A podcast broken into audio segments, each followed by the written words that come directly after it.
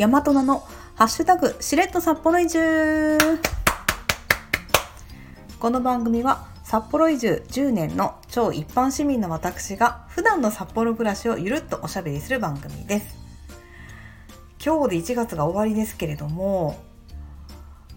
まあ、私はともかく2月の札幌は忙しいよ。まず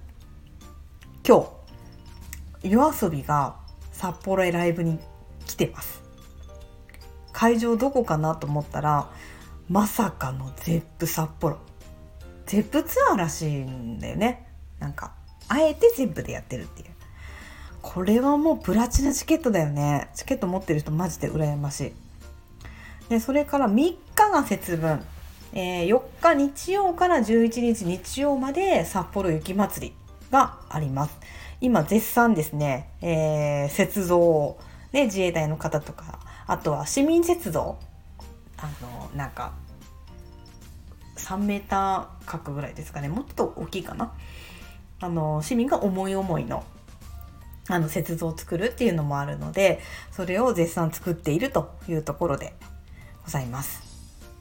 でまあ雪まつりが11日で終わったらもう速攻であの雪像はもうあのぶっ壊せ作業に入るんですけどあれのバイトするチャンスがあったらやってみたいなっていう密かな野望があります。だってもう一生懸命作ってるよ雪像。あれをさもうやっぱ仕事という大義名分で堂々と壊せる。すっごいストレス発散できそうじゃない？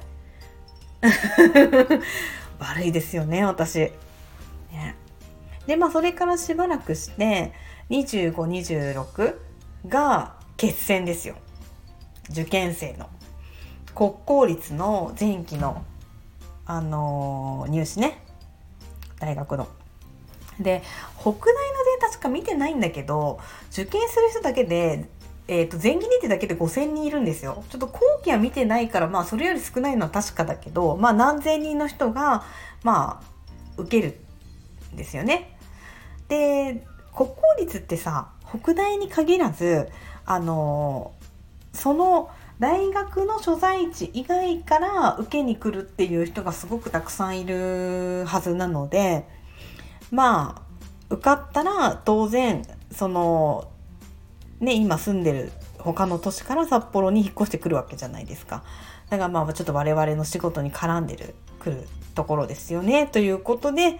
ちょっとこう仕事面ではうーんどうなるかどうなるかっていうところでワクワク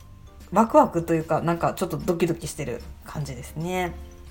でちょっと節分の話に戻るんですけどあのねちょっとね節分のさ恵方巻きについてちょっと私言っておきたいことがあります。もともと西日本で受け継がれていたあのその年の恵方を剥いてあの一本黙って食べきるっていうまあ、験担ぎなんですけど今さなんか知らないけど1億総恵方巻き社会でしょ、いつの間にこうなっちゃったんだろうね。多分ねスーパーコンビニ各社がこれはお金になるって目をつけたんでしょうね。でまあいろいろその戦略がもう溢れ返った結果そのぶっとい恵方巻きとかさスイーツ恵方巻きとかさあとハーフ？もういろんなのがもう溢れ返ってるんですよ。そもそも恵方巻きっていうのはあの一本丸ごと一度で食べきるっていうことに意味があるしあと具もね七福神にあやかって7つの具材を入れるのが良いってされてるんですよ。それなのになんか贅沢なののてんこ盛りとかさあと明らかに一度で食べきれないなんか特大恵方巻きとかさ。あとハーフとかっていうのは持ってのほかなんですよ。もう演技担ぎなのにさ切っちゃダメなのよ。これをねもう恵方巻き後発のね東日本全体そしてあのー、野心を隠しきれないスーパーコンビニ各社の恵方巻き担当の人に言っておきたい。もう言わずにいられないので今言っときました。ということで今日の本題に行きます九州のとあるラジオ局がなんだかすごいぞということであのー、今ラジオっていうのはまあなんかお金もないし儲かんないから現状維持しつつあの通常放送もしながらまあポッドキャスト配信をやったりとかあのグッズ作ったりとかであの運営頑張ってこうみたいな流れだと思うんですね。でそんな中去年10月に新しい FM 局ができたんですよ。なんかえ令和に FM 局ができたっていうことにちょっとびっくりしてましてあのそれが九州大阪 FM ホープっていうラジオ局なんですけどあの多分ねいわゆるコミュニティ FM みたいなくくりなんだよねあのラジコでねカバーされてないから多分そのなんとか区とかさ地方だとなんとか市限定とかさそういう狭い範囲で聴けるような FM 局だと思うんですね。でもこの曲が一般的なそのコミュニティ FM みたいなのと違うのはここはね本拠地佐賀みたいなんですけど福岡と大阪の一部もカバーして FM の周波数飛ばしてるみたいなんですよ。まあ私みたいにその明らかにカバーエリア外だとネット配信もやってるのでそれで聞くっていう形になるんですけどでこの FM 局何で知ったかっていうとあのー、最近この配信でよく登場してるオリックスファンのあのタレント笠井蘭ちゃんが帰宅後バスタイムっていう番組を持つことになったので知ったんですよ。でなおかつこの曲のあの本会曲が10月で私のこのしれっと札幌移住始まったのも去年の10月でまあそうね同期？なんですよだからなんか他人事とは思えなくてあの番組も聞いてるしまあメッセージもその帰宅オーバースタイムだけだけど送ったりしてるんですね。で昨日初めてリクエスト曲流してもらえたんですよ。でリクエストしたのがなんとその帰宅後バスタイムってさなんかゆったり聞く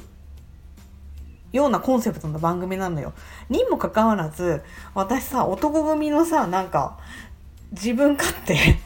ていうあの「どこのドイツに嫌われようと関係ないやいやい」ってやつ流してくれて しかも当時の音源なんか私やっぱり男を見てね活動を休止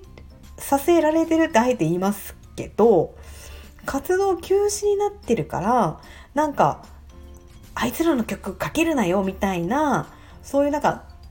圧力的なものが各局に回ってるって思ってたんですね。うんまあ、なんでかっていうとその一昨年か一昨年の音楽の日で再始動したじゃないですか。でそれから去年1年かけてツアーやって1年っていうか8月までかツアーやってかなり話題になったはずなんですよ。で私も相当ラジオ聞いてるから普通の放送そう男組関係ない放送で1回や2回流れてきたっておかしくないじゃん。でもかかってないのよ。なんかやおかしいよねって。絶対圧力かかってるじゃんって私いまだに疑ってるんだけど。でまあそのね帰宅後バスタイムで自分勝手流れて であの実況ポストしてる人何人かいたんだけどちょっと X でもさいやー自分勝手はし男組は知ってる。懐かしいなでも自分勝手は知らないなみたいなポストが流れてきてて。もう私もなんかデイブレイクとかさタイムゾーンとかさメジャーなやつ流せばいいのに思いっきり自分のあの好きなね好きなっていうかそのパーソナリティのそのランちゃんに響く曲がいいなと思ってこの曲選んだんだけどうん。あのー、まあなんでそういう曲も FMHO なら流してくれてるんであのー、もしですねこの番組を聞いてる方で周りに男組ファンの方がいたらですね是非九州大阪 FM ホープ通称 FMHO の存在をね知らせてあげてほしいなと思います。ちなみにですね、えー、昨日この自分勝手が流れた帰宅後バスタイムの番組ですけどもえっ、ー、とですね火曜日がまああの新しく録音したものがあ収録したものが流れるんですよで再放送が金土日の19時から20時の時間帯でやってます。で、昨日かかった自分勝手は、オープニング登録の後いきなり流れてるんで、あの、よかったら、聞いてみて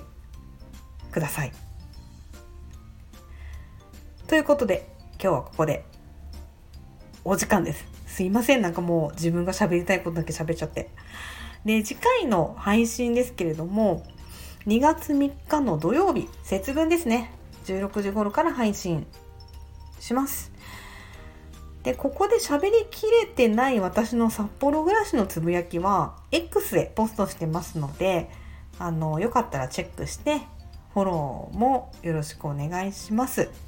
それでは次回までごきげんよう。大和なでした。